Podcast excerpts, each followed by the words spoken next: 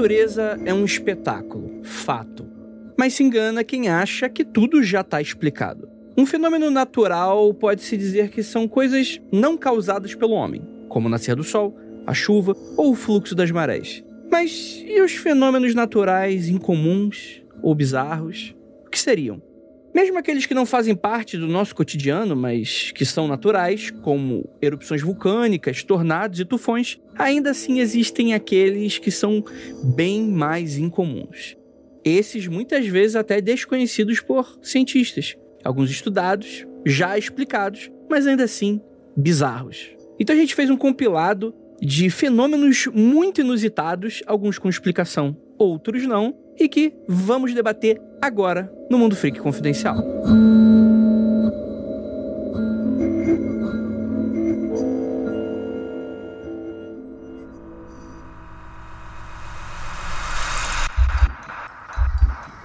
Não há nada de errado com seu áudio. Adentramos agora através dos seus sentidos. Estamos preparando você para o que vai acontecer nos próximos minutos. Por tempo e espaço, o contato com algo além. Não conte para ninguém e nunca olhe para trás, pois este é Mundo Freak Confidencial.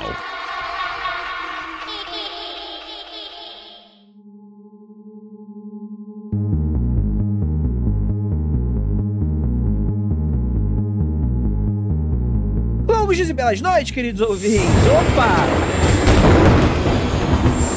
Começando mais um Mundo Freak Confidencial, eu sou o André Fernandes e hoje nós vamos falar sobre algo que, vamos lá, não é tão sobrenatural assim, mas que é bizarro é. Pauta de ciência bizarra aqui pra gente ir aprender e tentar hipotetizar um pouco, né? Porque tem muitas coisas que a ciência a gente não tem nenhuma resposta. E para me ajudar hoje, temos aqui ele, o nosso meteorólogo de pica, Luca Palamenute.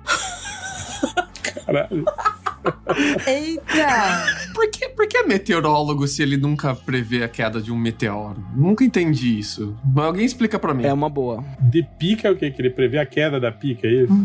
A- a brocha- as brochadas. Ainda que aquele lance lá, pega menor e senta, então é isso aí. O cara, o cara prevê as melhores posições. Enfim. Mas eu queria dizer, André, que ah, uma vez eu apostei corrida com a chuva e eu venci. Olha aí. Parabéns. O cara tão magro que.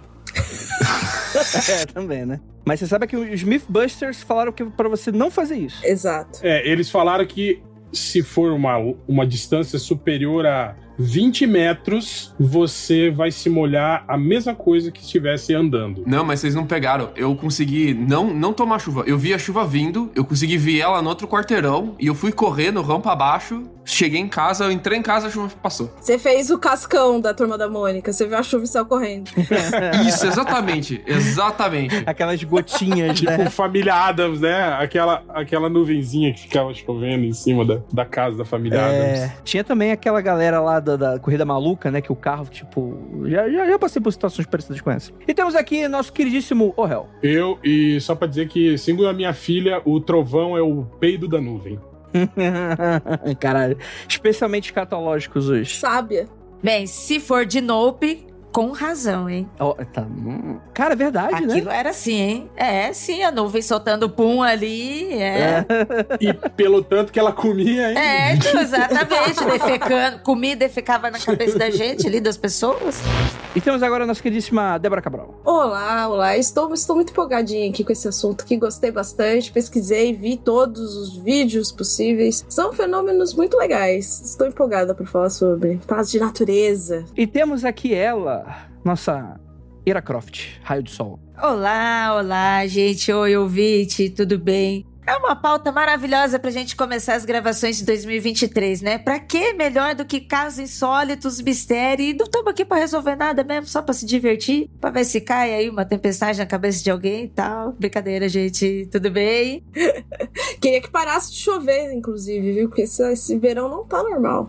Esse verão tá bizarro. Não, é, é isso aí. Bem-vindos agora à era do apocalipse climático.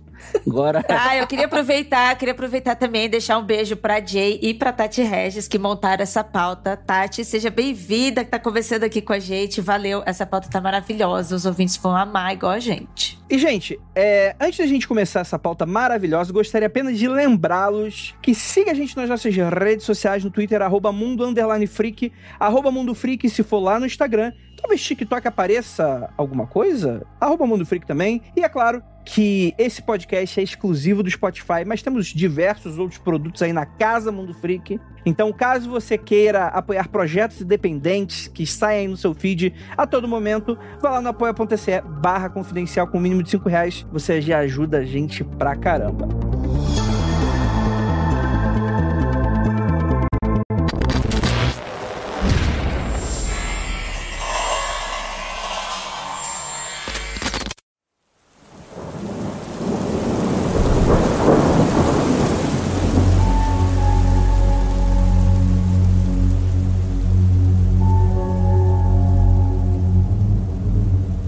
E agora?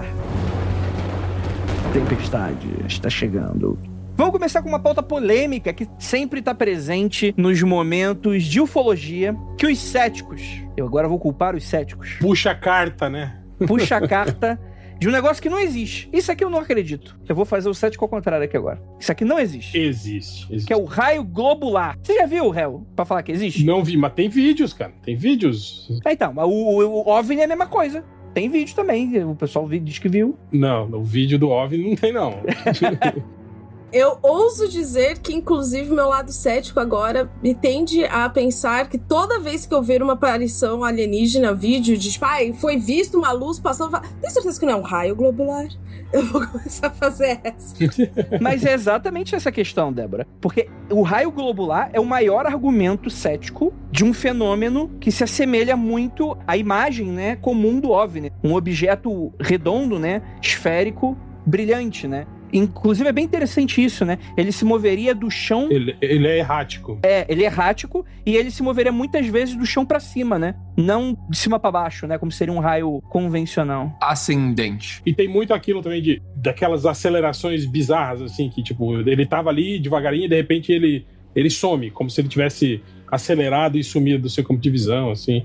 Tem muito disso. E ele também dura pouco tempo, né? Então ele desaparece, ele explode, ele some rápido, né? Então, uma coisa que eu tava vendo é que, pô, e tem relatos disso desde 1600 e pica, né, cara, de, de, de raio globular, né? Apesar da, da ciência não ter batido o martelo ainda hoje de exatamente o que é, como acontece, né? Eles já mapearam e, se não me engano, acho que em 2016 já chegaram a fazer uma experiência com micro-ondas que eles conseguiram simular um raio globular em laboratório. No final do episódio, inclusive eu tenho a receita, eu vou ensinar vocês a fazerem raio globular no micro-ondas de casa. Com semente de uva, Você precisa de tesoura sem ponta. Eu vou ensinar como que faz e eu vou explicar o porquê acontece. Eu fiquei pensando na trilha do mundo de Bigman, só que trocando pro invés de ser Bigman, assim, tipo, bala minute!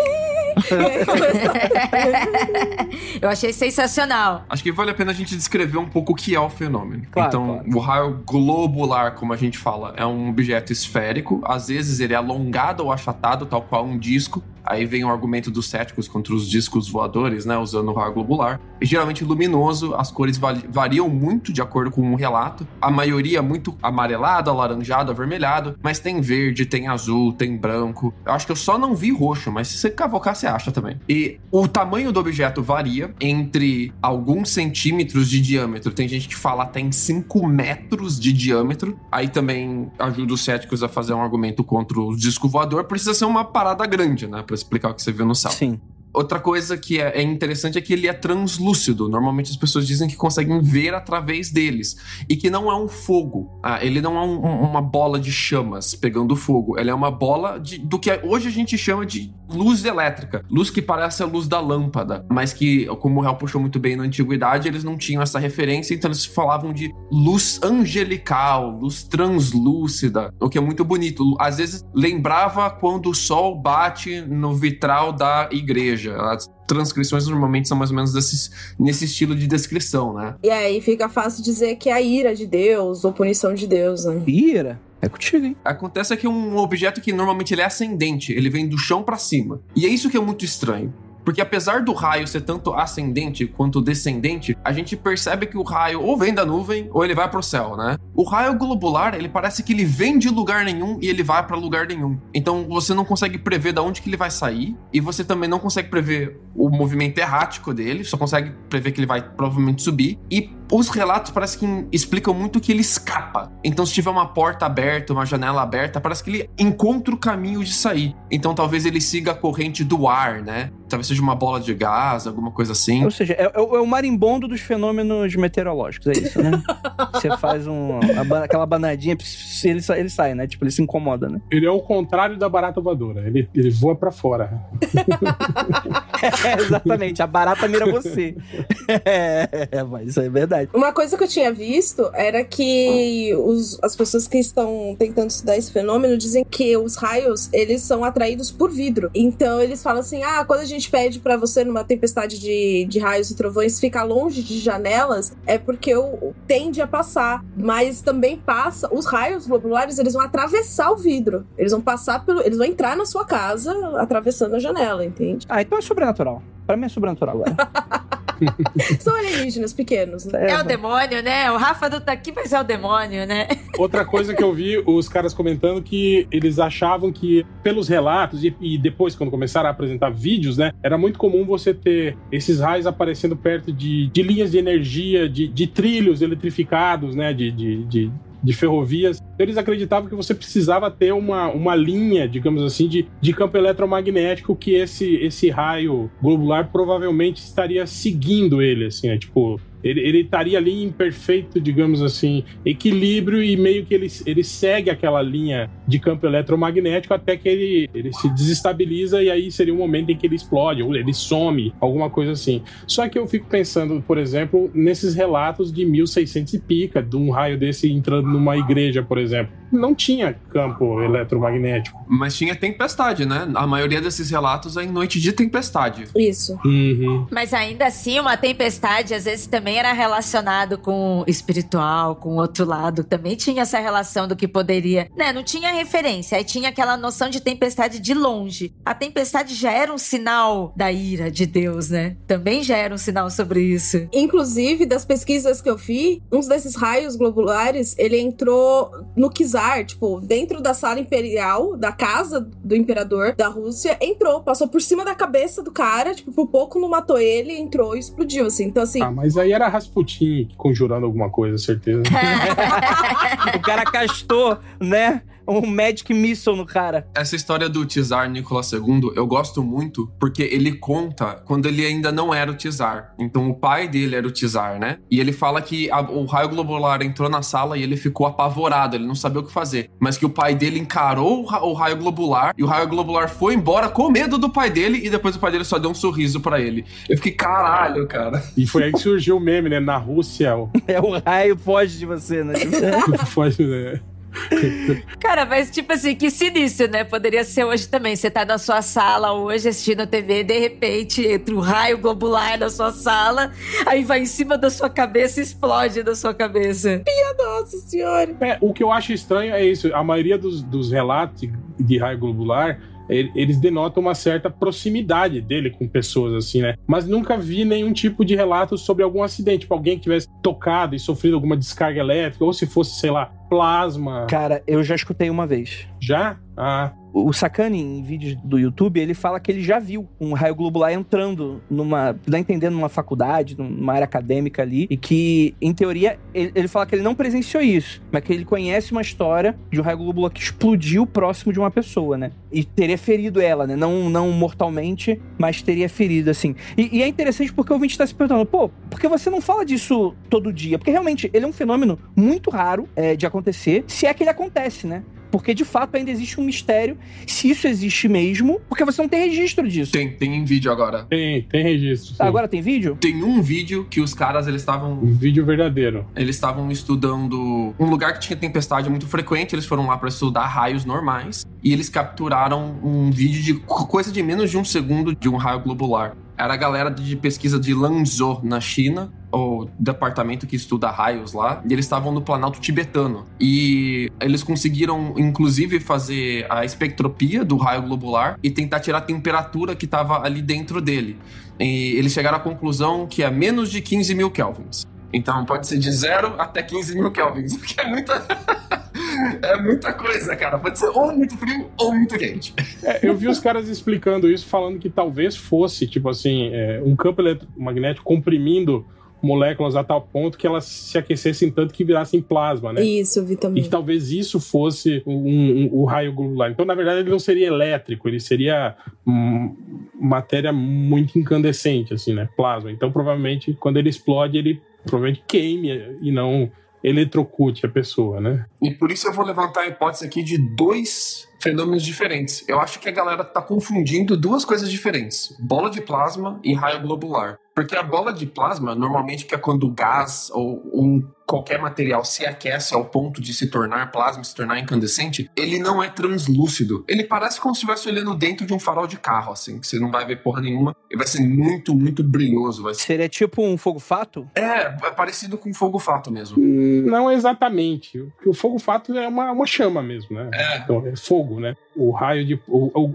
é uma bola de, de energia, assim, digamos. O, o plasma é uma bola mesmo, uma bolha. É a matéria no estado mais quente, mais, a, mais avançado que o do gás. Ela tá aquecida ao ponto que ela tá muito quente, por isso ela tá, tá, soltando muita luz, né? Ela tá incandescendo. E ela vai subir mesmo. E ela vai estourar. Ela não vai viajar, a não ser que seja uma corrente de ar muito forte, ela não vai viajar por muito tempo. E ela não vai fazer um caminho que não seja muito, a não ser subir. Ela vai acender, vai passei pra cima. Ela é como uma bolha de sabão, né? Daquelas que a gente brinca, Isso. né? A bolha de sabão mesmo, né? Aquela... É, o, é o Freeza destruindo na, na Nekuzei, né? Isso, e, e, e a, é a, que eu vou ensinar no final do episódio fazer é dessa. É uma bola de plasma. Eba, eba. A do raio globular mesmo, clássica que a gente fala, ela parece ser translúcida. Então ela parece que é uma. Parece um vidro de eletricidade, alguma coisa assim, né? Parece que a galera consegue ver através dela. O que não, não. Você não consegue fazer o plasma ser translúcido. Ele brilha muito, muito para isso. O comportamento diferente no sentido de que ele sobe, desce, ele é errante, ele não é só ascendente, né? Então eu acho que a galera tá confundindo dois fenômenos que são muito parecidos, mas eles são muito diferentes. no caso do plasma, ele é um material mesmo que se tornou gasoso e depois plasmático, então tem um material ali. No caso do raio globular, pode ser que não esteja nada a não ser os elétrons mesmo, a corrente elétrica em formato esférico passeando por aí. Então pode ser que você esteja vendo uma corrente elétrica solta, entendeu? Eu super ia me confundir esses dois se só depois desse programa que se eu ver um negócio desse eu vou pensar, pô, Mundo Freak, agora lembrei aquele tema que a gente gravou porque eu não... Deixa eu tirar meu caderninho aqui e classificar esse raio globular.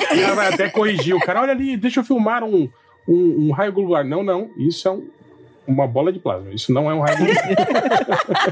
então, vou dar carteirada. Saca, pega a Pokédex e aponta pro raio globular para saber qual que é ela é essa. De qualquer forma, Lucas, os dois fenômenos, o que intriga muito é isso: é o que tipo de força manteria isso, tipo assim, contido dentro daquele espaço. Porque o plasma é extremamente volátil. Quando algo vira plasma, ele simplesmente explode na, na atmosfera. Ele não, né? Tirando o fato de você conseguir reproduzir ele num ambiente controlado com, tipo, um micro-ondas, né? Que tem campos eletromagnéticos ali dentro, né? É, mas é controlado, né?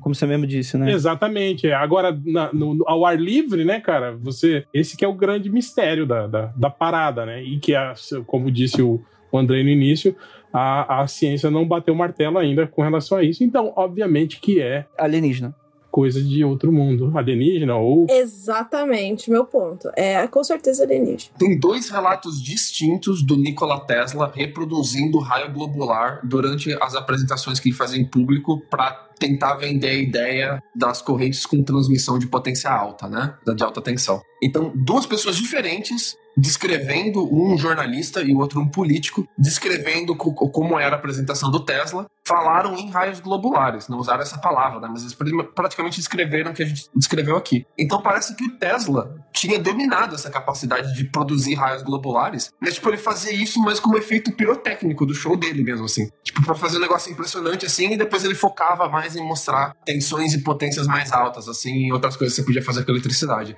Isso explica Tunguska, sacanagem. Mas, mas a teoria. a teoria que roda aí, né? A teoria que roda aí. Mas o, o que me deixou muito intrigado é que tem um comitê internacional de raio globular chamado International Committee of Ball Lightning. E eles, a última vez que eles tentaram se organizar para fazer uma convenção de raios globulares foi em 2012. Aí nenhum raio globular apareceu. Daí eles tiveram que cancelar porque não tinham pessoas suficientes interessadas. Ah, olha aí. Talvez agora, depois desse programa, né? Tal qual o raio globular é raro, né? As pessoas interessadas também são, são raras. Antes da gente passar pro próximo, é bom a gente salientar, né, de que existe essa crença ufológica dos tipos de naves, né? Em que você teria a nave mãe, geralmente muito associada com aquelas naves em formato de charuto, né? Que são maiores, etc e tal. Você teria os Discord, aí tem uma infinidade de formas, né? Mas aí você teria a ideia de sondas, né? Que seriam naves não tripuladas, drones, né? É que na época que esse tipo de hipótese se formula, década de 70, 80, não tinha esse nome ainda, né? De drone, mas seria um drone alienígena, né? E é muito comum relatos ufológicos de, de ufólogos ou, ou testemunhas ligadas a ufólogos falarem, né? De, de sondas que entrariam até na casa das pessoas. Isso seria explicado, talvez, como, na, na verdade, um raio globular, não uma sonda ufológica. Ou talvez existam sondas ufológicas e raios globulares. E tem mais um detalhe interessante ainda que é o cheiro de enxofre, né? Reza a lenda que quando o globo, o globo globular, é foda, quando o raio globular ele estoura, é, fica o cheiro de queimado e muito especificamente o cheiro de enxofre, né? As pessoas dizem. Aí já é o demônio, né? Aí é isso que eu ia falar. Pois é. Mas, ó, realmente, por causa disso que as pessoas achavam que era a ira de Deus ou era alguma coisa relacionada ao demônio, por causa do cheiro do enxofre. Mas eu também pensaria, gente, porque isso é muito esquisito. Como que esse raio globular, esse negócio tem cheiro de enxofre, assim? Da onde que veio essa química? Como que juntou essa química no ar, sabe? É um negócio muito doido também. É um portal dimensional pro inferno. Acabou. É, e aí eu preciso dizer que eu sou, sou meio burra. E aí, assim, eu queria entender, né? Não sei se, se dá pra saber, mas assim, se é uma bola de plasma ali, blá blá blá, como é que tem enxofre ali dentro pra explodir isso aí? Hum. O que que acontece pra, pra o enxofre reagir? É que é o seguinte. Toda vez que um alquimista tentava um processo alquímico, a explosão gerava um salto temporal que levava aquela transformação Ah, ao futuro. E é exatamente isso que a gente está presenciando agora. Toda vez que eles tentaram criar novos elementos, eles só criavam enxofre. E como não acontecia nada naquele período, porque as explosões lançavam esse material no futuro, que são os raios globulares que a gente vê hoje. Porra, que, que ideia boa que eu tive agora, né, cara? Eu vou escrever algo sobre isso. Ficou, ficou bom. Parabéns, hein? Como é fácil, né, inventar uma teoria, né, gente? Olha. É igual o noturno, né? As fumacinhas que saem do noturno é do enxofre. Tem grupos bolsonaristas inteiros que basicamente as hipóteses é nessa vibe aí mesmo. Mas falando sobre o noturno, Débora, antigamente era só, tipo assim, ele era só um mutante que se teleportava. Depois que os retcons mostraram que ele era realmente filho de um demônio, né? Do Azazel. E quando o processo dele de teletransporte era justamente isso. Ele abria um, um portal, ele atravessava uma dimensão demoníaca e aparecia em outro lugar. Então era por isso que aparecia. O cheiro vinha daquela dimensão demoníaca onde ele passou pra chegar onde ele tava agora. E o tempo naquela dimensão era diferente e tal, né? caralho. Eu lembro desse episódio do X-Men Evolution, Verdade. que aí vai pro, pra outra dimensão. Sim. Mas eu não sabia que era um retcon. É, nossa, que gancho que o réu fez aí de puxar o primeiro caso pro segundo caso, que é o Porta do Inferno.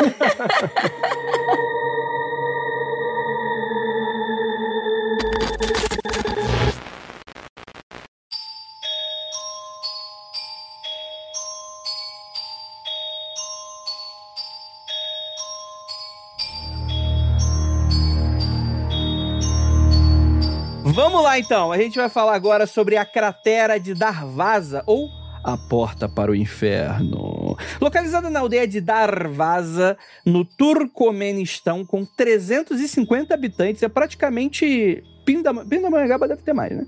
O buraco está em um lugar conhecido também por Dervez, o que significaria portão em turcomano. E é uma cratera de gás natural. Todos esses vídeos e fotos que a gente está comentando nesse episódio, a gente vai deixar no post desse episódio lá no nosso site, tá, gente? Seria, seria uma, uma porta, aspas, né? É uma cratera, né? De gás natural de 70 metros de largura, de 30 metros de profundidade. Quando você olha as fotos, parece aquela imagem da ficção muito comum de cratera de meteoro que acabou de cair, com um foguinho em volta, etc e tal. É isso, só que ele está queimando para sempre. Para sempre, provavelmente não vai ser. Provavelmente por milhares de anos. Sim, tá queimando muito. E aí existe todo um debate. Primeiro que existe todo um problema social causado, né? Porque esse portal ele libera muitos gases, a população teme problemas de saúde, né? Já teve alguns projetos tentando idealizar formas de tentar fechar ou apagar essa cratera, mas a ideia geral é que não se sabe, tem algumas hipóteses sobre como ela se formou, como ela se mantém até hoje, mas que a gente não tem exatamente uma resposta, né? Ninguém bateu o martelo com relação a isso, sendo um grande mistério da humanidade, né? Inclusive em 71, uma galera dos engenheiros soviéticos ali da região, né, como o local era rico em petróleo, enxofre, gás natural,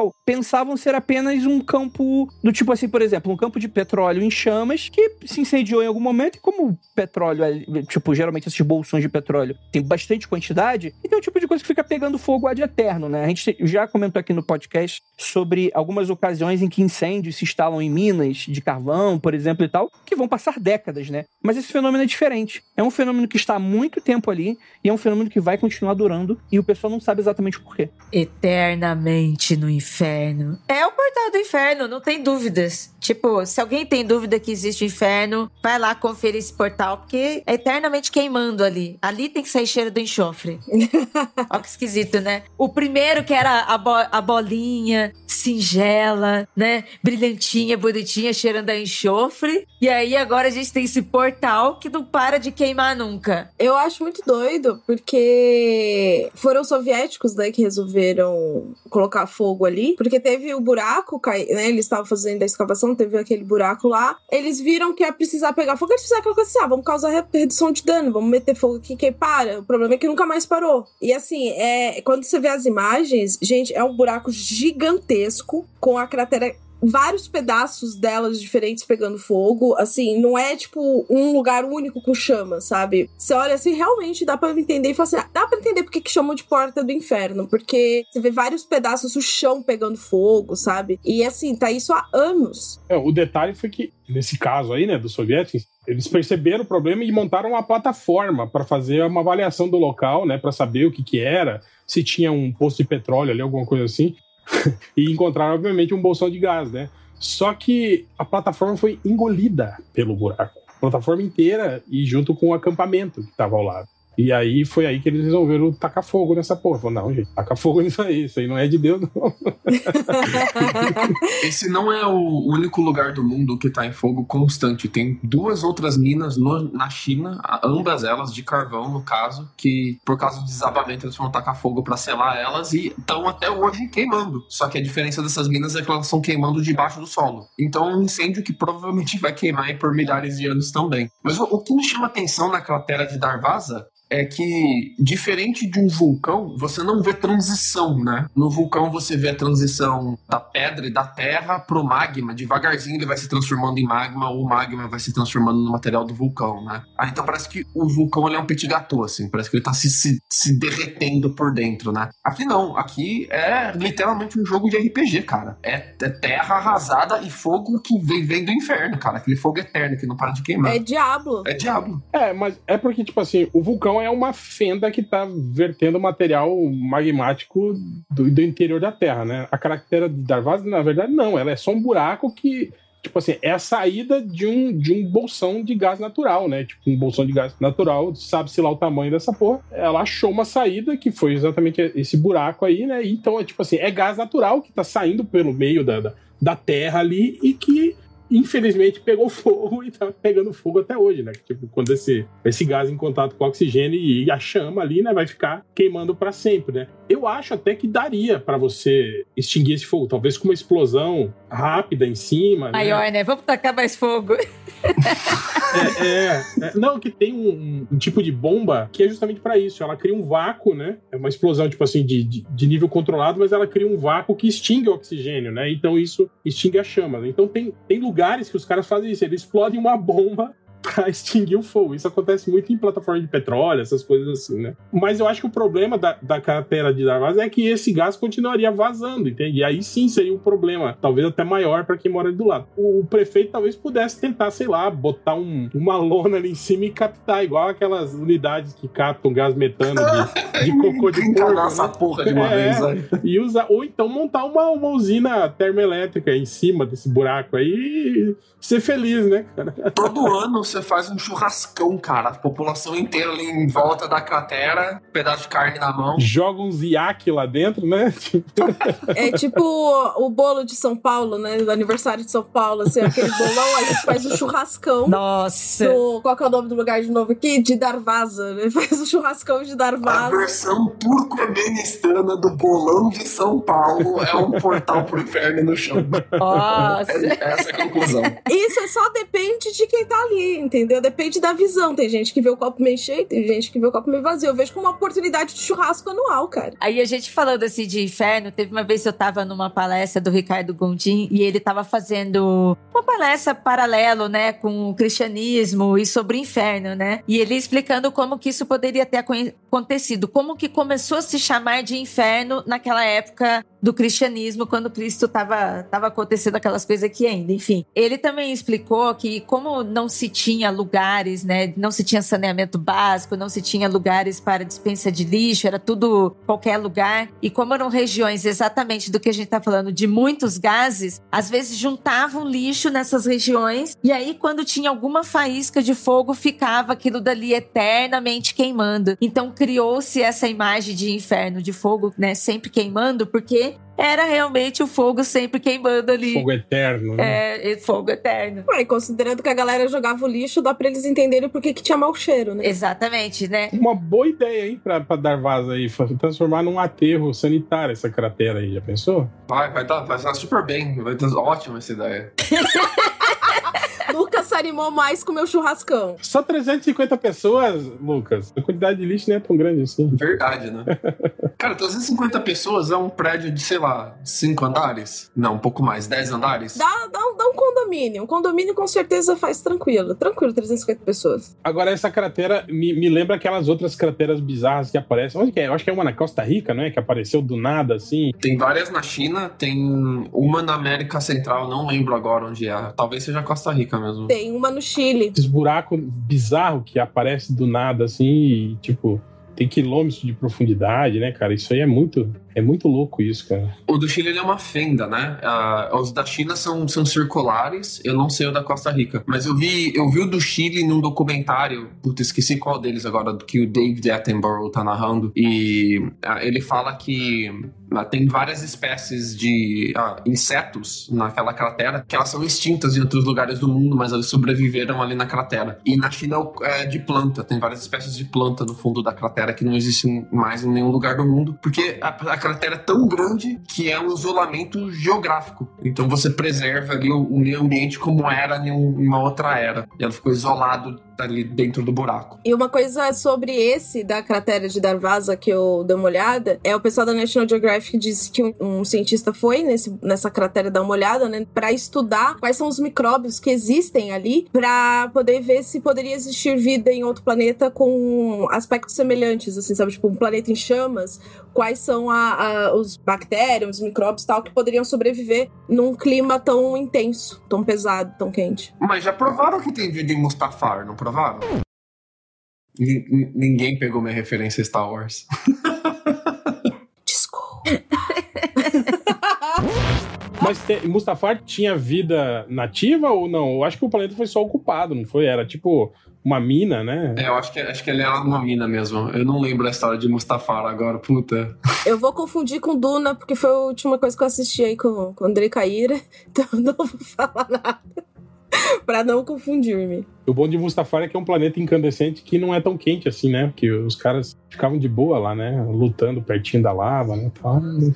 Sem máscara, cheirando aquela porra daquele, daquele enxofre maldito o tempo todo, não morrer intoxicado. É uma beleza no Star Wars. É, não, porque no No Man's Sky, nos planetas que são incandescentes, você não consegue ficar, tipo, direito cinco minutos do lado de fora da nave. Só pra deixar mais, mais correta aí também, tá? Planetas incandescentes são legais. E, e agora a gente vai de, de Mustafar pra Vênus, né, André? Vamos? Então tá bom. Então vamos, vamos, vamos pra Vênus, porque eu ia falar só de Mustafa, que tem um fenômeno físico muito interessante, que com uma espadada você tira duas, duas pernas e um braço. Né, é uma coisa que só existe nesse planeta. Mas só se você estiver no, no higher ground. É verdade, é verdade, é verdade. É que a gravidade de lá é diferente. Exatamente. A pessoa gira enquanto E, pula. e é né? legal que você tem tanta consideração pra uma pessoa que você faz isso, né? Você arranca um braço e duas pernas, deixa ela queimando na lava incandescente e vai embora, né? Tipo, Se sobreviver, pior pra ela. Foda-se. nossa, eu amava tanto você, mas foi mal, hein? Que ir. Falou, galera.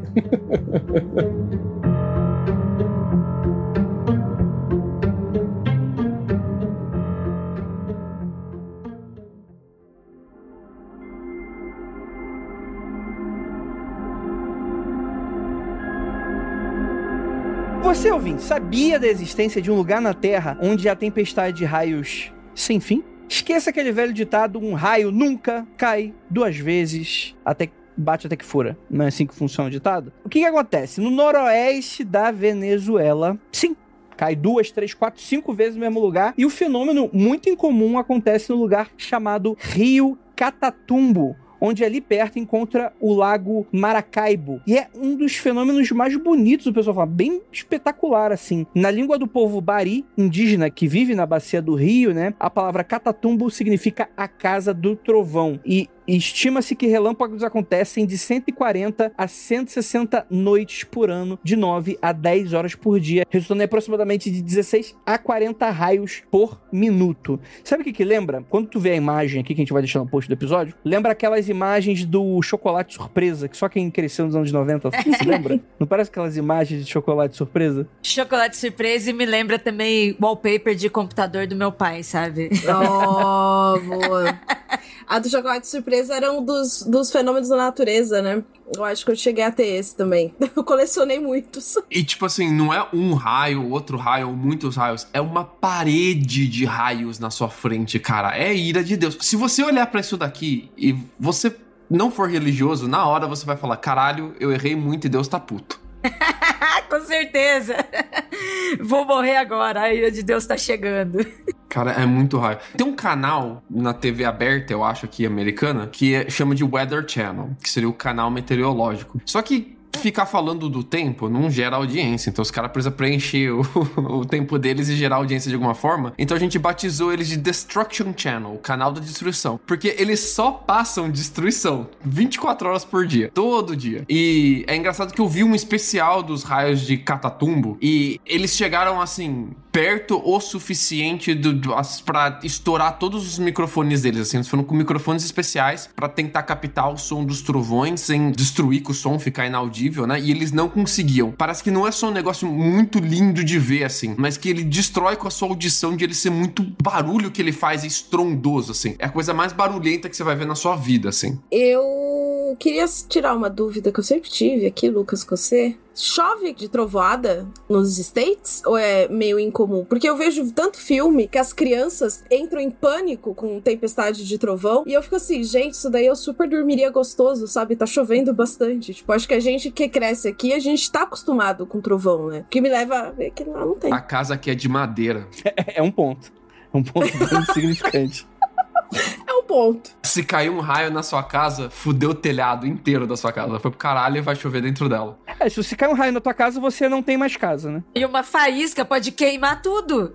então, psh, Aqui eles dão um alerta no seu celular se vai ter muita trovoada. Você recebe um alerta de emergência, só fique atento essa noite, vai ter muita trovoada e tal. Vá pra um abrigo onde se abrigar, não fique perto da janela. Tire as coisas da tomada pra não causar um incêndio na sua casa. E, e parece brincadeira, mas as noites de trovoada, né, de tempestade de raio, são os dias que tem maior a quantidade de incêndio. A não ser que você mora em uma reserva florestal, tipo na Califórnia, que pegue fogo todo verão. São normalmente nas regiões que não são de, de floresta, assim. Os dias que tem maior número de incêndio é por causa de trovoada. Doido, né? Porque é o dia que tá chovendo. É doido, porque assim, quem inventar uma empresa de para-raio nos Estados Unidos vai ter, ter, um, ter um potencial mercado aí, viu?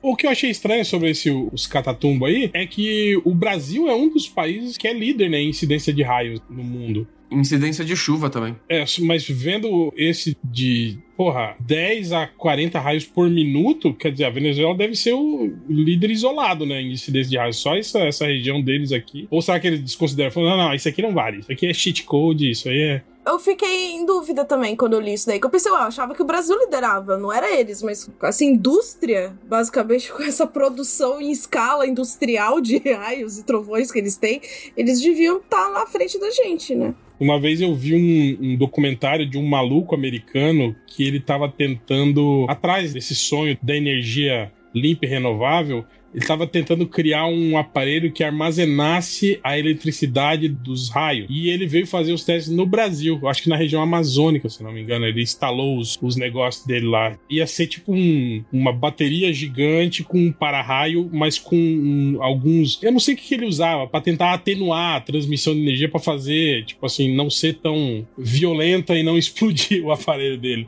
E não deu certo, obviamente. Ele não conseguiu.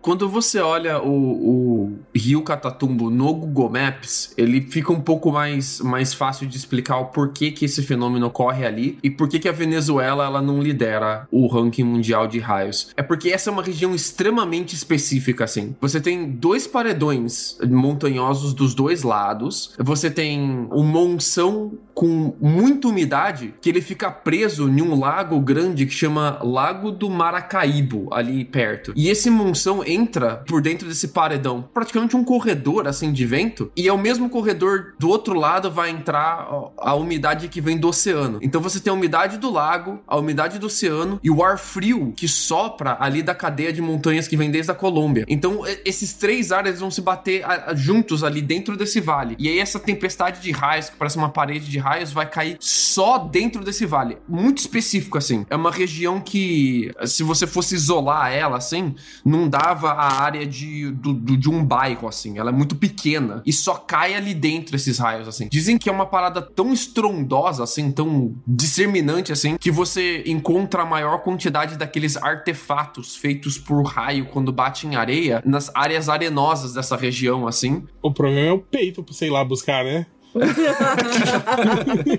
é, o que eu vi é que normalmente acontece de noite, né? Tipo, entardecer e noite, assim, não é tanto de dia. É, mas vai que, né?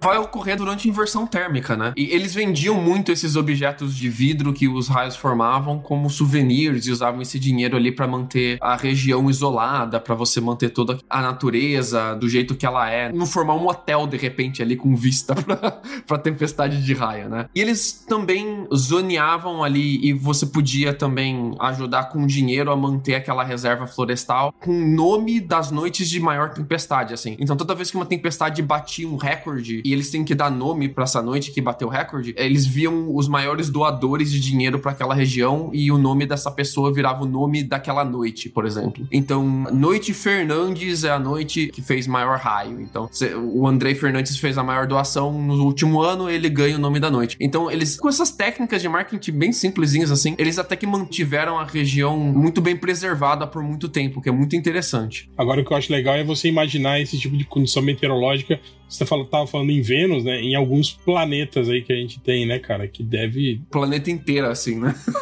é, provavelmente. Uma faixa da atmosfera provavelmente deve ser, né? Extremamente eletrificada. Assim. Imagina que doideira que deve ser Vênus, cara. Tipo, tempestade todo dia, toda noite, o tempo todo, por milhares e milhões de anos.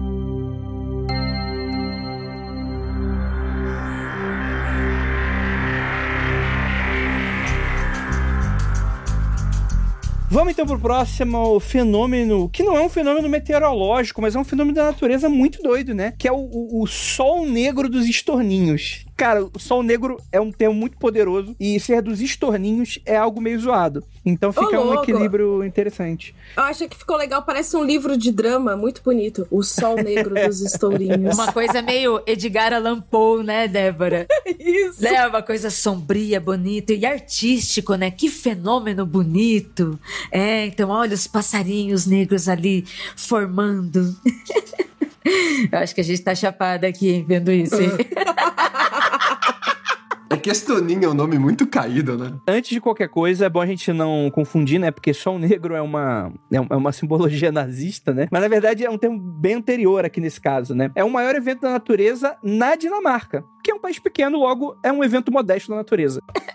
Tipo, peraí, peraí. Tipo, ah, aqui no Brasil tem várias, tem tanto que, ó, pra gente isso daí, ó, é maritaca, é passarinho isso. Lá não tem nada, né, gente? Vamos, Olha. vamos deixar essa com eles, né? Vamos dizer, ah, o evento. Duas pessoas fazendo festa da Dinamarca é a maior festa do país já, né, bicho? Com a maior quantidade de visitantes. A grande rave na casa do Andrei. Três pessoas. Mas te garanto que lá na Dinamarca tem muito do outro sol negro também. Oh. Cara, eu vou falar que, olha, é, eu vou ficar Não me surpreenderia, viu?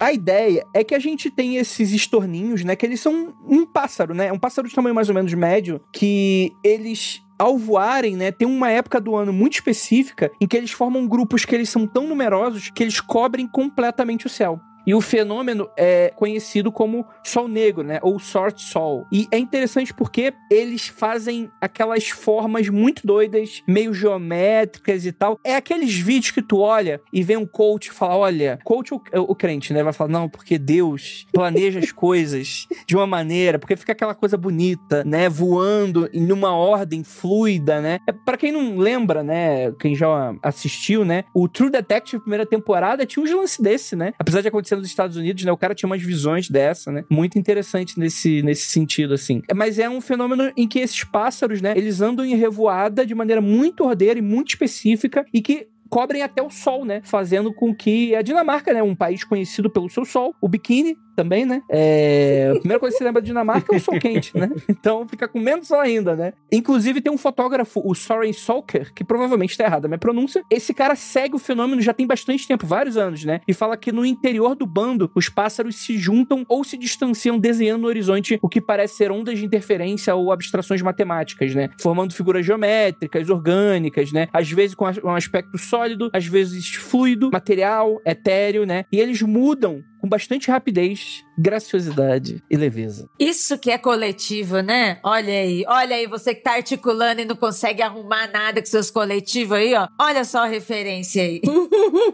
A foto que tem aqui, tipo assim, parece que eles estão simulando um pássaro gigante voando, assim, né? É maneira, né? E, tipo, não, não são alguns pássaros, tá? Aqui na pauta tá de 500 ou 800 mil aves, mas eu já vi estimativas de mais de 2 milhões de aves. Eles formam nuvens que formam, assim, formatos bizarros mesmo. Tem fotógrafo que conseguiu bater eles fazendo formato de infinito, né? Aquele oito deitado no céu. Tem uns que foi formato de manta, ou tem uns que parece uma onda gigante. Eu acho que o mais maneiro que eu vi é um que parece uma espiral, assim. Ele formou uma espiral muito bonita no céu, assim. Eu acho legal é isso, né? A gente imaginando que, tipo assim, porque tem aquele lance dos pássaros sentirem os campos eletromagnéticos da Terra e blá blá blá. Na verdade, eles só estão tentando um não bater no outro, gente. É isso. É, eles não estão seguindo nenhuma direção específica aqui, né? É só uma grande nuvem. E, e, tipo, é, é engraçado que a gente acha muito bonito e é muito bizarro e, e chama atenção, mas os peixes fazem a mesma coisa em cardumes extremamente mais numerosos, né? Mas o- os peixes têm uma função defensiva, né? Na verdade, né? Quando Sim, eles, sim. eles juntam os cardumes assim, é, é ge- geralmente quando eles estão em alguma situação de perigo, alguma coisa assim, né? Quando eles começam a fazer aqueles desenhos. Eu achava que até quando eles estavam dormindo, eles ainda faziam isso. Não sabia que era só Caralho, para. Sonâmbulo, né, bicho? Imagina, do nada, tipo, começa uma revoada, entra na janela das casas, né? Tipo, aquele horror, tipo, os pássaros do Hitchcock, né? Ah, nossa. Tem uma congregação de sardinhas que aconteceu uma vez que foi tão numerosa que eles não conseguiam estimar a quantidade de sardinhas ali dentro. Eles usaram a quantidade de golfinhos atacando o cardume de sardinhas. 20 mil golfinhos atacando o cardume de sardinhas. ao- 20 mil golfinhos. Nossa, que terror. Que sanguinário. A bola de sardinha que formou ia até o horizonte, cara. É muita sardinha, é muito peixe, assim. Foi logo depois de, do que eles chamam de algae bloom, quando teve uma explosão de alga por causa que teve uma explosão de plâncton, porque teve uma quantidade bizarra de sedimentos que caiu naquela parte do oceano vindo de uma explosão vulcânica no subsolo oceânico. Então uma coisa levou a outra, né? Muito plâncton, muita alga, muita sardinha, 20 mil golfinhos atacando aquilo. Então, eu ia comentar que aqui no Centro-Oeste tem algo parecido, só que com andorinhas, né? Tem um período que é da revoada das andorinhas e que cria até problema, porque elas, principalmente no interior, por exemplo, nas linhas de energia, porque, tipo assim, aquele milhares de andorinhas que sentam sobre os fios elétricos, né? E causa até problemas. Às vezes até o peso das aves acaba é, arrebentando cabos de energia, esse tipo de coisa. E elas, quando voam, é tipo isso, né? Tipo, aquelas revoadas gigantescas, assim, que o céu, tipo, toma o céu todo, assim, né? Tal. Sim. Agora, no caso específico do estorninho, eu tava vendo aqui que é um, o pássaro, é, ele é considerado uma praga, né? E ele tá se espalhando pelo mundo todo. Inclusive, já tem indícios, acho que foi no final do, do ano passado, de populações inteiras de estorninho chegando ao, ao, no, no, sul do, do, do, Brasil. Caraca, cara. É, então, provavelmente não demora muitos anos aí, eles, a gente deve começar a ter revoadas de estorninho pelo Brasil todo aí, porque quando eles chegam, geralmente é para ficar, né? É predatório, né? Precisamos ter uns 20 mil golfinhos voadores. é tipo o, o, o, pardal, né, cara, que tem no Brasil inteiro, por exemplo, ele foi trazido da Europa, né, para controlar uma praga de alguma coisa, isso em 1800 e alguma coisa. Acho que foi uma coisa de 60 casais de pardal só que eles trouxeram para controlar uma praga, sei lá, de gafanhoto, alguma praga agrícola, e deu no que deu, né? Hoje você tem pardais aí pela América do Sul inteira, né, só por causa daqueles, daqueles 60. É burro mas eu ainda defendo pela boa intenção. O problema é a, a, merda dos portugueses chegar e falar: eu vou trazer o pombo pra. Como é que é? Pra, pra embonitar a cidade. Pra decorar as cidades. Aí tu me fode. Vai cagar agora na cidade inteira. Nas savanas africanas, tem o tecelão de bico vermelho, que ele se agrega em quantidades maiores que as estorninhas, às vezes em mais de 2 milhões do bicho por vez, assim, é uma parada inacreditável de ver também, um fenômeno muito parecido, não tem motivo, eles fazem porque deve estar tá entediado, mas a parada é que lá tem um fenômeno mais interessante ainda, né, é que as pessoas se reúnem para coletar o cocô do tecelão de bico vermelho, o guano que eles deixam, porque o, é uma quantidade tão grande de cocô de passarinho que eles vendem isso como matéria-prima para fazer fertilizante, para fazer explosivo, para fazer uma porrada de coisa. E parece que é muito valioso o quilo do guano de quando passam 2 milhões de tecelão de bico vermelho ao mesmo tempo. É porque fica muito, é, muito concentrado, né? Então a quantidade de guano por metro cúbico é muito grande. Então fica aí esse fenômeno do passarinho com o fenômeno humano junto. Olha só. É, o que eu ia falar que tem um, um dos últimos episódios do Gabinete de Curiosidades do Guilherme Del Toro é disso. É um casal que observa os estorninhos, né? Os Starling. É bem, bem mais contemplativo, assim, você fica vendo as paisagens e, e as aves voando, tá bem bonito. Você gostou desse seriado? Gostei de alguns episódios. Esse, inclusive, é o que eu menos gosto. É, eu também fiquei meio assim com ele. Tem uns melhores, outros nem tanto, assim, né? O melhor é o do Panos Cosmatos. Esse foi o meu favorito. Qual, qual série que vocês estão falando? O Gabinete de Curiosidades do Guilherme Del Toro. Ah, sim. É, é, hum... é bem meh, né? É bem, de fato... Os que eu mais gostei não foram uma parada de explodir cabeça. Foi uma parada tipo, pô, legal. Ideia interessante é, tem um, uma ou duas coisas ali que são diferentes, né? E é isso aí. Ele é antologia, né? É, então, mas é que ele visualmente é bonito, né? E aí você espera um pouquinho mais, né? Pô, poderia ter sido mais, né? Você sai com um ok meio tipo, pô, Poderia ter sido melhor. Eu gostei muito de alguns. Eu gostei muito do do Panos Cosmatos. Esse foi com certeza o meu favorito. Tem os outros que eu achei mais legal. O da Autópsia eu achei muito bom. Mas eu achei ok, assim, sabe? Como tem alguns que são muito para baixo, para mim, ele deixou numa uma nota 7,5, assim. Me lembrou o Clube de Terror, só que com budget. Se, se dessem dinheiro pro Clube do Terror, ia ser isso aí. É, tipo isso mesmo, aí, com budget. se bem que pelo menos o Clube do Terror, como era criança, né? As burrice que os personagens faziam eram justificáveis, né? Nesse é um bando de adulto fazendo merda, né? Então, enfim. Foda-se, no é episódio de Gabinete de Curiosidade. Vamos pro próximo.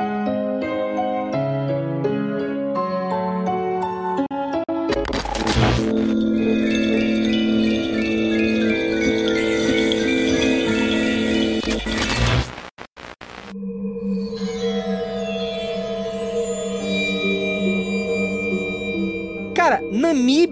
Os círculos de fada. A primeira vez que eu escutei sobre esse fenômeno, eu achei que a gente estivesse falando da Europa, mais especificamente o Reino Unido, né? Porque é muito comum, principalmente nessas regiões ali europeias, né? Você ter aqueles círculos de cogumelos, por exemplo, né? Que são associados de fato a manifestações de entidades feéricas, né? Como as fadas, né? Duendes e coisas nesse sentido. Mas aqui a gente tá falando da África, mais especificamente da Namíbia, né? Que são trechos circulares de terra com planta em volta do que mede cerca mais ou menos de 2 a 15 metros de diâmetro, né? Cara, são círculos. É, é, até difícil explicar mais ou menos, porque eu vou deixar o post aí para vocês darem uma olhada. Imaginem um grande descampado, né? Com uma terra vermelha ao mesmo tempo com algum gramado e tem alguma coisa que acontece, né? Ainda é hipotetizado, novamente, ainda não bateram o martelo com relação a isso. Tem algum fenômeno vegetal que acontece nessa região que as plantas, elas abrem como se fosse um aro circular, onde que o seu centro fica completamente terra vermelha e a sua borda, né? Como se fosse um bambolê de, de, de vegetação, né? E naturalmente, né? É encarado de maneira é, cultural, folclórica, né? Como uma coisa mística. Né? Ele parece... Sabe quando a gente lança magia de cura e aí eles espalha em volta da gente um círculo quando a gente tá jogando, quando a gente tá jogando RPG, MMO, ou até mesmo em quadrinhos também. Ele fica um círculo,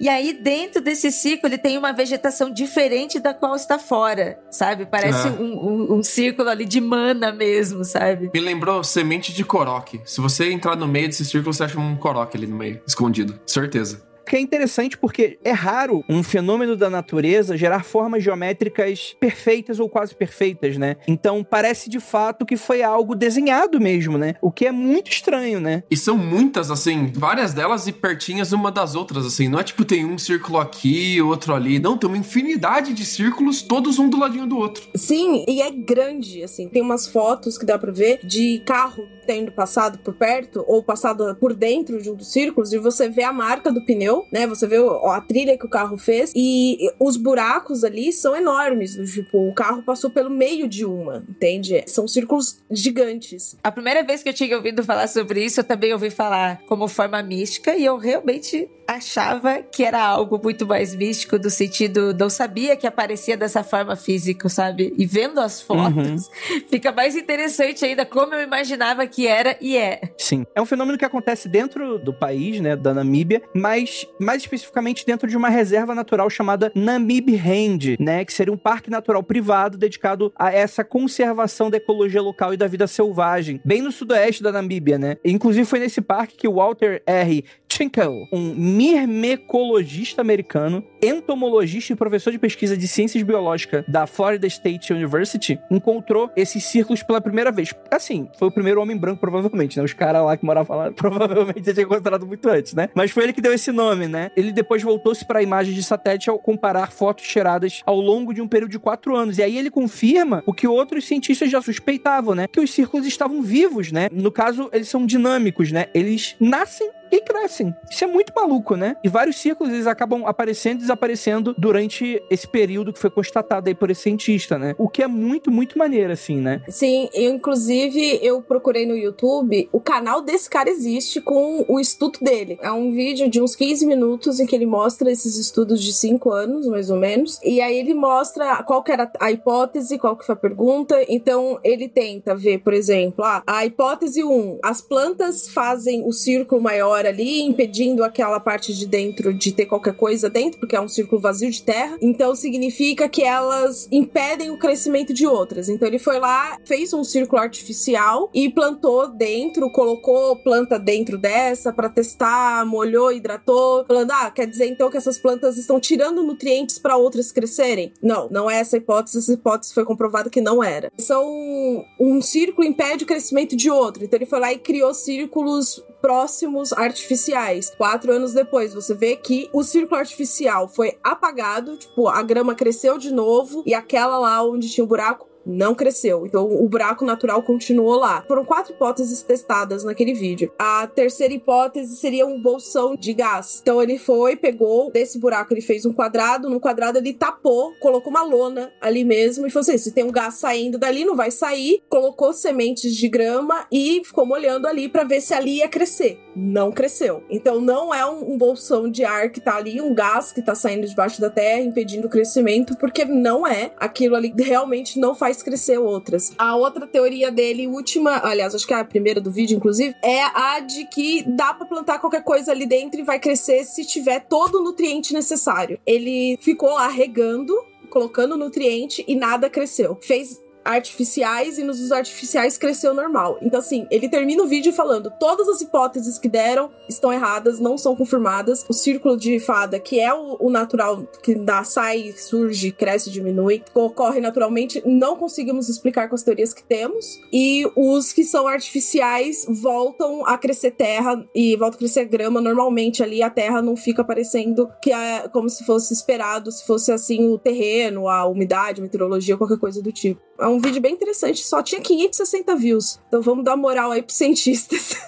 Eu li um artigo sobre círculos de fadas, é até recente, é de 2020 que ecologistas alemães foram lá para fazer uma, uma análise. Eles usaram drones para filmar e usaram um espectrômetro para determinar, tipo, propriedades do solo, como umidade, nutrientes, esse tipo de coisa. E aí eles notaram uma coisa, que quando eles sobrevoaram e viram a formação dos círculos de fada, meio que as gramíneas lá, elas criaram meio que uma comunidade, tá ligado? Tipo assim. Existe uma, um ecossistema ali, né? Exato. Tipo assim, ela se formou redonda daquele jeito pra se beneficiar do escoamento de água, tá ligado? Tipo assim, ela faz aquilo pra água que é acumulada pela gramínea escorrer pro meio do círculo e manter, tipo, o enraizamento ali sempre úmido. E, tipo assim, com uma fazendo isso, tipo, ela começou a segurar umidade para que outras gramíneas ao redor começassem a fazer a mesma coisa. Então, tipo assim, foi criando meio que. É que eles falam que eles usam a teoria lá do Alan Turing, que é o padrão, né? Padrão de Turing, falando que esses padrões morfológicos se desenvolvem naturalmente. Né? Então, isso que eles querem dizer, que, tipo assim, que por algum motivo a gramínea se comportou desse jeito, buscando a, a sobrevivência na área desértica, deu certo, e esse comportamento, digamos, foi se espalhando para as outras ao redor, e todas elas começaram a falar tanto que eles acreditam que se as gramíneas não tivessem essa forma naquela região, ali seria só um deserto, que nenhum tipo de vegetal iria nascer ali, entende? Então é, é, é meio bizarro isso, cara. Tipo, é uma comunidade vegetal que resolveu agir todo mundo do mesmo jeito para sobreviver. Tipo aniquilação, né? Só que ali micro, né? Em discos. Em graminha. Perfeito, perfeito, gente. Muito, muito interessante mesmo. A natureza, Globo Repórter agora. A natureza tem os seus mistérios, os seus segredos. O mundo animal é muito interessante. Sempre dá um jeito, né? Como diria Dr. Malcolm do Jurassic Park. É... Com sua camisa aberta. Caralho, as referências do Hell são muito boas, mano. Queria aproveitar também esse tema que a gente está gravando hoje para perguntar para vocês aqui se vocês conhecem, vocês já viveram, para vocês aqui da mesa, para você ouvinte que tá aí também, você que conhece Crente Culture, aí na sua quebrada, na sua cidade, em Registro, Taboão, Recife, onde você estiver, se você é crente, se você tem família crente, assim, se você conhece um fenômeno que acontece Crente Culture BR, né? Para quem segue a cultura cristã e assim igrejas evangélicas, tem um evento que se chama Ir Orar no Monte, que você vai em grupo, você, o pessoal da, da sua igreja ali, o pessoal da sua ordem, você se junta em grupo, você vai de madrugada, no meio do mato, né? Isso pode ser numa fazenda, pode ser na Serra da Mantiqueira, em regiões assim mais rurais, mas você vai pro mato, onde não tem nada assim, não, não tem rua com asfalto, não tem ninguém possa te interromper e pro matão mesmo, você vai em grupo, vai todo mundo com, com lanterna, aí chega lá, todo mundo desliga a lanterna, você fica no escuro e você vai orar. E você vai ficar ali orando, você vai rezar, rezar, rezar, fazer um tempão ali, ficar só rezando, todo mundo rezando, até que chega um momento que o ambiente em volta começa a brilhar. As folhas, as árvores, elas começam a brilhar. Elas começam a ter uma tonalização que, como se fosse fluorescente, sabe? Elas começam a ficar fluorescente. Dentro do dogma né, para quem está na igreja evangélica e que nesse caminho o cristianismo acredita, isso seria manifestação do Espírito Santo, né? Porque Jesus, antes dele ir para se entregar e para a cruz, né? A gente pegaria ele, ele foi até o monte e aí ele orou embaixo da, das oliveiras. É, essa luminescência, ela é tipo, é, é só percepção das pessoas ou é ou, tipo, registra-se isso com, com imagem, esse tipo de coisa? Então, eu nunca vi as pessoas registrarem. Eu já procurei pela internet meio por cima, né? Mas, tipo assim, falando de vivência mais presencial, né? Lá em registro, principalmente, onde eu vivi. E as pessoas lá, a pessoa em registro, a maioria das igrejas em registro, todo mundo vai orar no monte. Isso é muito comum no interior, você ir pro mato fazer isso. E todo mundo relata isso. E agora eu vou dizer para vocês: eu já fui e eu já vi isso acontecer, gente. É sério, você pega a planta na mão, você pega a folha, ela tá brilhando. Tipo Avatar, sabe o filme Avatar? E eu já procurei, assim, tipo, na internet sobre o fenômeno que se poderia ser algo igual o fogo fato, sabe? Você acha que é algo religioso acontecendo, que é algo espiritual, mas às vezes poderia ser alguma coisa da região. Alguma coisa na, na sua água. Alguma coisa na sua água. Eles não te ofereceram nenhum chá antes de começarem a subir o morro pra orar? Não, não, gente. Sem querer ser desrespeitosa, só perguntando mesmo. Não é real. Para quem é crente cultura, e toda vez que você vê, você que não é crente cultura, e vocês aqui, toda vez que vocês verem um vídeo na internet de encontros religiosos cristãos principalmente crente, que é o que eu conheço melhor, mas eu sei que em algumas igrejas católicas também, você tem lá vários encontros entre as pessoas estão tendo movimentos, sabe, como se estivessem em gnose e estivessem ali em movimentos estranhos, tipo falar em línguas estranhas. Isso é um movimento espiritual causado pelo Espírito Santo. As pessoas que estão fazendo aquilo dali, elas realmente estão vivendo, estão acontecendo isso sem tomar chá, sem tomar água, sem fumar nada, sem nada. É caretaço mesmo, até porque você não pode beber você não pode fazer nada, né? Pra quem é crente não pode. Você vai lá caretar se você vai começar a rezar, rezar, orar, orar. Vai cantar, né? Que se você tá em grupo, geralmente tem pessoas que cantam ali, que seriam os levitas. E aí as pessoas vão entrar em gnose, elas vão entrar em transe, elas vão entrar numa onda ali, só debaixo dessas orações. Não tem nada. E tipo, real, gente, eu já, já fui, eu já vi. Tipo assim, e a gente tá caretaço, acordado, assim. Tipo, meu amigo pegar, colocar fulano na minha mão e falar: caralho, olha, isso tá brilhando, a gente, caralho, tá brilhando. E depois, assim, eu procurar saber de curiosidade mesmo o que poderia ser isso. E eu não achar, mas eu também não procurei tanto assim, né, gente? Então, se você ouvinte, tá ouvindo, você já viveu isso, você tem uma explicação põe aí nas redes sociais agora, manda aí pra gente, porque eu gostaria de saber também sobre isso. Eu achei um post de 2013, 2014 de um pastor falando no blog pessoal dele de que ele tava puto, que as, os crentes e as pessoas estavam todas indo rezar no monte não para se encontrar com Deus, mas porque queriam ver graveto fluorescente. E os comentários desse post são a parada mais 2013 que você pode imaginar na sua cabeça. Depois eu mando esse link pra você. Cara, doideira, doideira.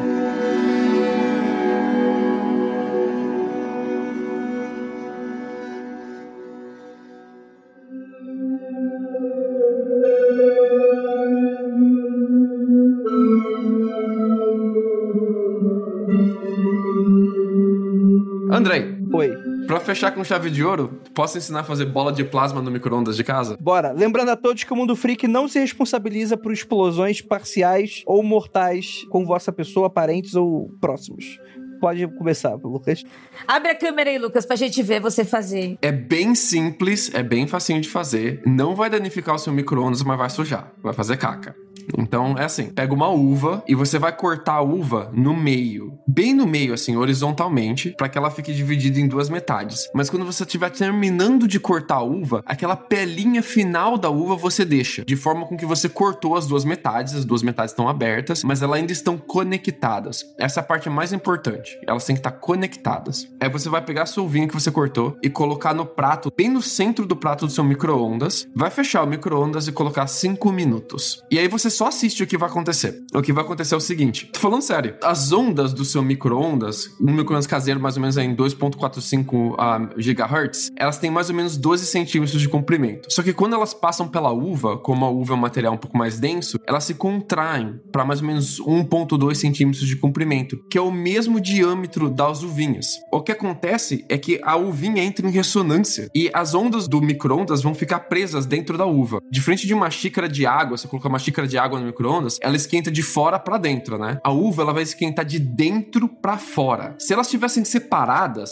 se você tiver cortado a pelinha dela ou tiver colocado duas uvas diferentes ali dentro, o que ia acontecer é que você ia ver algumas faíscas saindo, onde uma uva encosta da outra e elas iam se separar. Uma ia mandar a outra pro outro canto do micro-ondas. Mas com a pelinha ali no meio ainda, você vai ver faísca saindo de dentro dessa pelinha. Essa pelinha vai se encandecendo, esse ponto bem do, do meio entre as metades da uva vai ficando cada vez mais quente, cada vez mais quente, até que uma vez que vai ficar tão quente, tão encandecido, vai começar a sair tanta faísca que vai levantar uma bola, tô falando sério, uma bola de plasma de dentro de uma uvinha só, cortada na metade, juro pra você, galera. Vai levantar uma bola de plasma, ela vai se manter suspensa dentro do seu micro-ondas entre 5 a 30 segundos e vai estourar. E a hora que você vai abrir, vai estar tá tudo cagado lá dentro e vai estar tá com cheiro de enxofre. Mas você literalmente reproduziu o efeito do globo de plasma através da uva. E é só você esquentou a sua uva através da ressonância em temperaturas assim extremamente altas por um tempo muito curto. E só funciona se elas estiverem em contato, porque o campo magnético dentro dessas duas metades da uva, elas vão um atrair o outro pro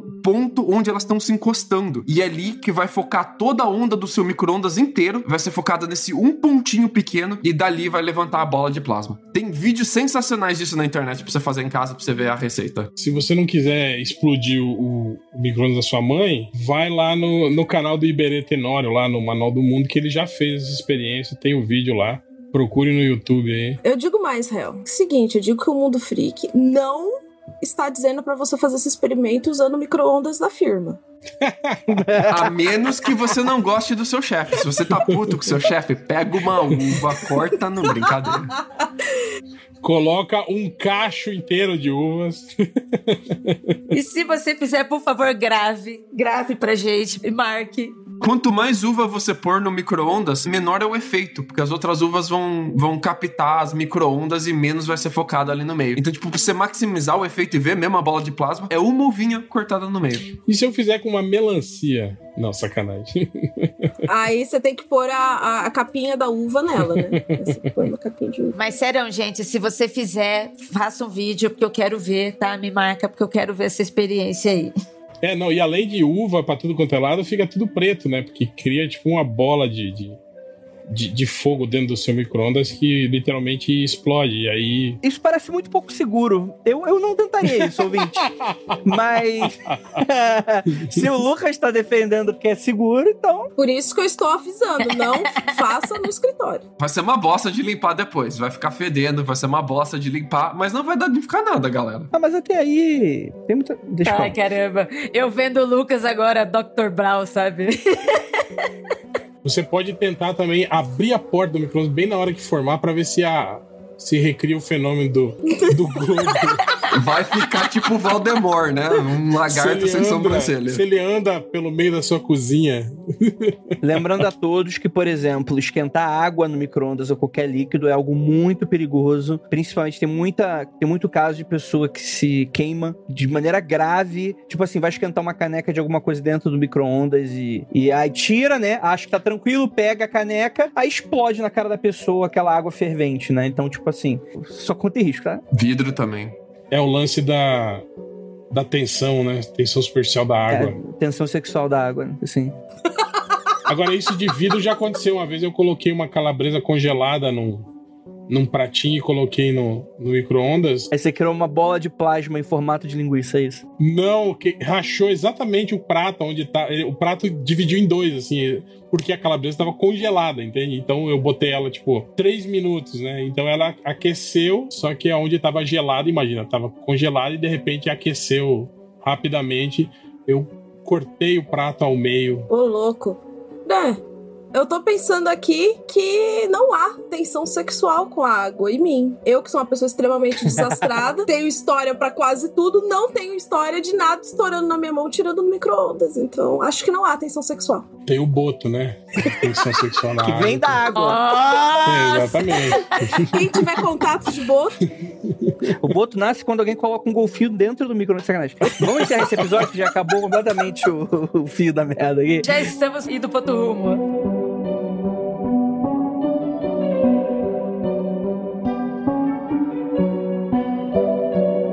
Muito obrigado por todo mundo que ficou até aqui. Muito obrigado pra você, querido ouvinte. Gostou desse episódio? Comenta com a gente lá nas redes sociais. Gostaria de agradecer muitíssimo essa mesa maravilhosa e gostaria de lembrá-los que não olhem para trás.